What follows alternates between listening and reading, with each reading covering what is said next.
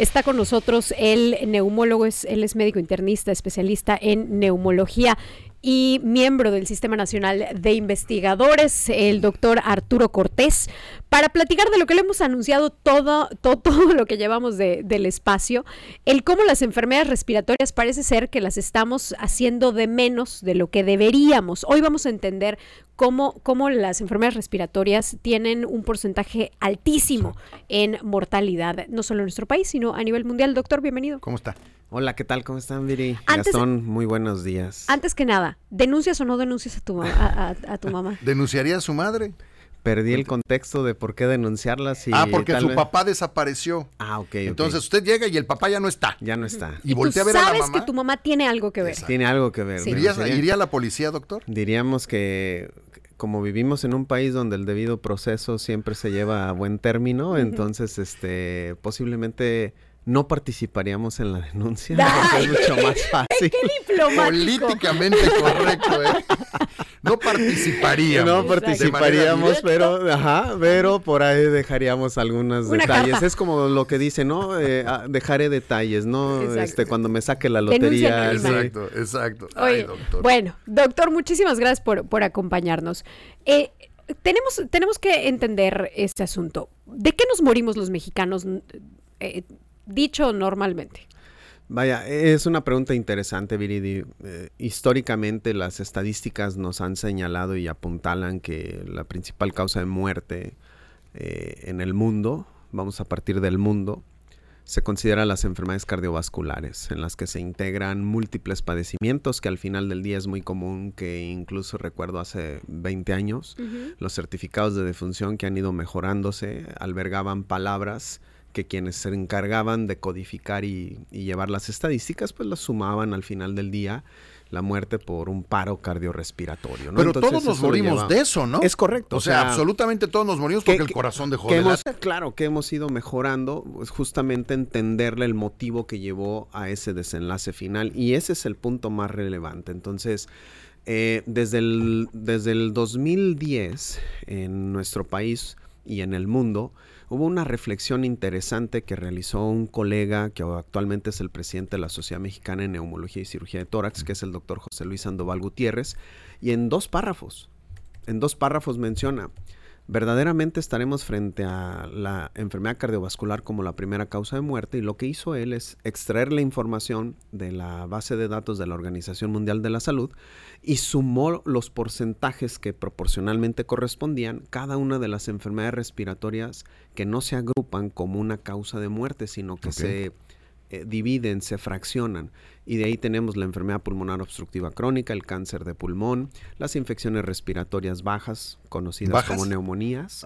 Si nos ayudan poniendo en la pantalla, eh, justamente, no, Ajá. está la, la, la de la OMS, este, en- la de, otra de la. Ajá. exacto, Esa, esta, ahí Esa- está. Y además, este, en ese tiempo se tenían datos este, relacionados con infecciones por tuberculosis y las infecciones pulmonares en los pacientes con VIH, que por cierto hoy, el Día Mundial, este paréntesis, Día Sí. Mundial de todos los esfuerzos en contra de la detección temprana en los pacientes. Entonces, en ese tiempo del 2010 que les platico, aproximadamente el 12% de las muertes en el mundo eran por causa cardiovascular.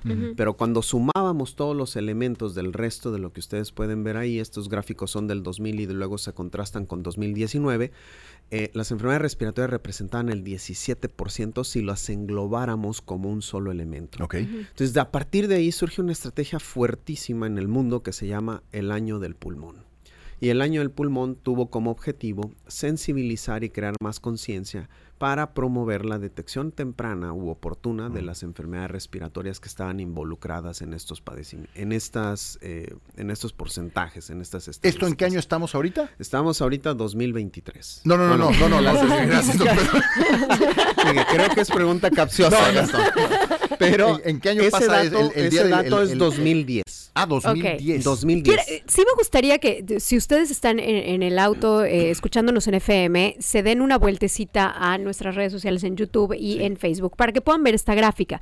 De todas maneras se las platicamos. Claro. Lo que hicimos en esta fue que en las, las cardiopatías y los accidentes cerebrovasculares son las primeras dos causas de muerte en el mundo.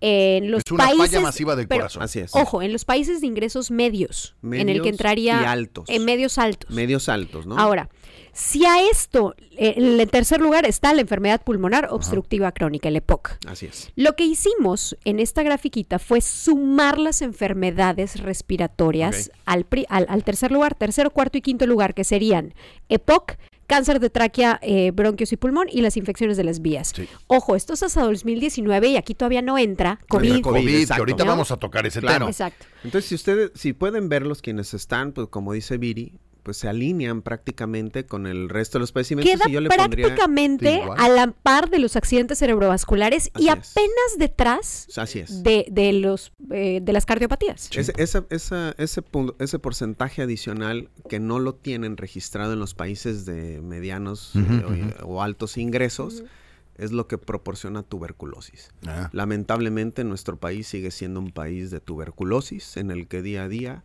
se diagnostican y también no. fallecen pacientes por complicaciones de la tuberculosis. Estamos platicando con el doctor Arturo Cortés, él es neumólogo. Oiga, existe, eh, luego llega el COVID. El COVID, yo quiero suponer, viendo este cuadro que nos Claro. enseñan, pues evidentemente las enfermedades, eh, eh, las complicaciones respiratorias deben de haber liderado las muertes, no me quiero imaginar. No, es correcto, o sea, sí las lideraron. Eh, Sí, pasamos de hecho a la, a la gráfica de, de México, que fue la primerita que, que nos pusieron. Ahí, ya aparece COVID ahí influenza. Sí, Ahí aparece el exactamente.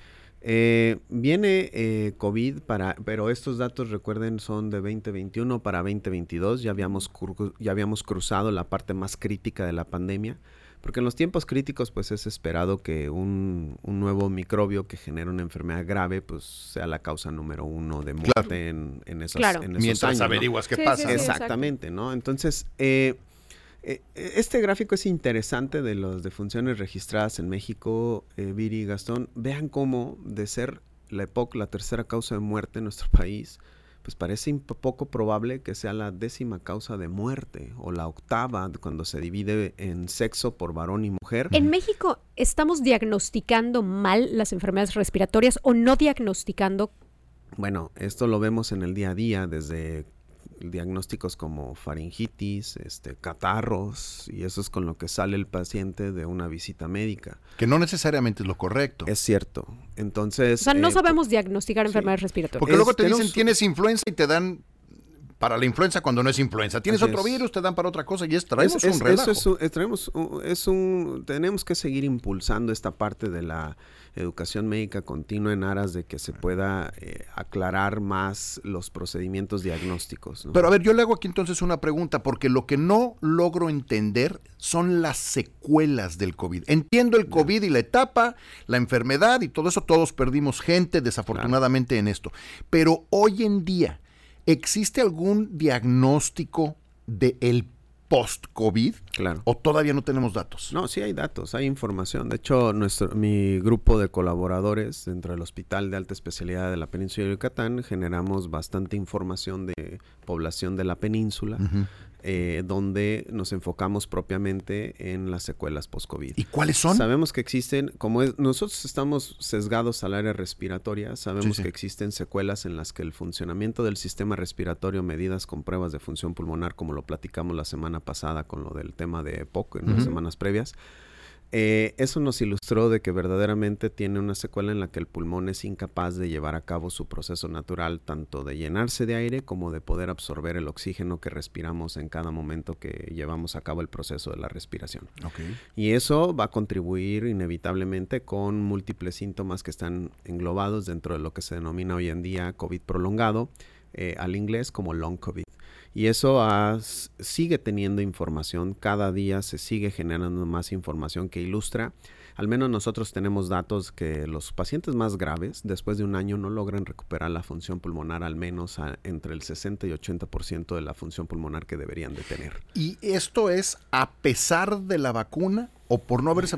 eh, ¿Tenemos identificado qué pasó? Eh, Porque es- yo supongo que también la vacuna debe tener algún tipo de efecto secundario, no lo sé. Recordemos que las vacunas están encaminadas a la prevención de las enfermedades graves.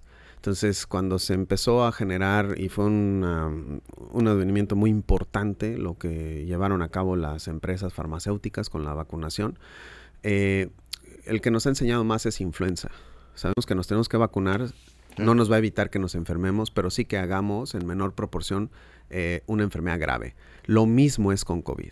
Exactamente lo mismo. Este, se debe de vacunar la población, debemos de tener acceso a las vacunas aprobadas por la Organización Mundial de la Salud, eso es muy importante, aprobadas, y esto puede ser un tema de debate político, pero no vamos a caer en ese sentido, o dirían por ahí no vamos a caer en provocaciones, pero este, la realidad es de que las vacunas están encaminadas a la prevención de la forma grave de la enfermedad. ¿Está usted diciendo entonces que, digo, lo pregunto, las personas que tienen el long COVID, este COVID de larga duración, es porque se vacunaron o porque no se vacunaron o, es, totalmente De hecho, no, de hecho los, hay estudios en los cuales los pacientes que se vacunaron eh, lograban recuperar más los síntomas en un periodo mucho más temprano que los que no. Y después de ahí se empezaron a hacer cálculos matemáticos con base en la población y observaron que tener dos o más eh, vacunas lograban recuperar más pronto el tiempo eh, pasado por el problema del long COVID que aquellos que no tenían al menos dos dosis de la vacuna. ¿Hay enfermedades respiratorias hoy en día sin un diagnóstico claro que se confundan con influenza, con gripe común? Propiamente, las enfermedades cuya etiología o causa es de origen viral resulta a veces complejo hacer la diferenciación.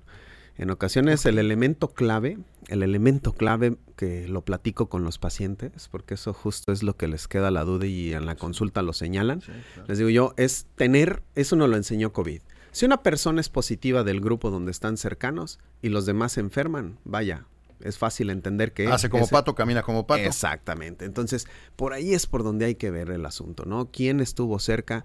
Eh, pasaron incluso en, noticias la información de que Yucatán en semanas previas era una de las primeras zonas o los estados con mayor número de casos por influenza en esta temporada. Entonces, pues de qué nos vamos a enfermar? Pues muy probablemente de, influenza. Entonces, no comparado con otros virus respiratorios porque no se han identificado. Entonces, yo les diría a muchos, guíense por la parte epidemiológica de lo que sabemos en la actualidad.